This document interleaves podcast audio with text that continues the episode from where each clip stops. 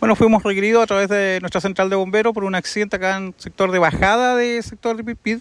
donde un camión habría colisionado a dos vehículos, por lo que tenemos seis personas involucradas, cuatro personas que fueron derivadas al servicio de salud por parte del personal del SAMU y tenemos dos personas fallecidas que se encuentran al interior del vehículo. Hemos asistido prácticamente todos los días a un accidente vehicular.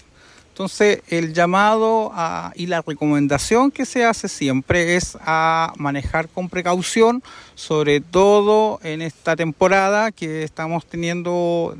sobre el aumento de vehículos que tenemos en nuestra comuna y también a la situación del pavimento, al estado del pavimento.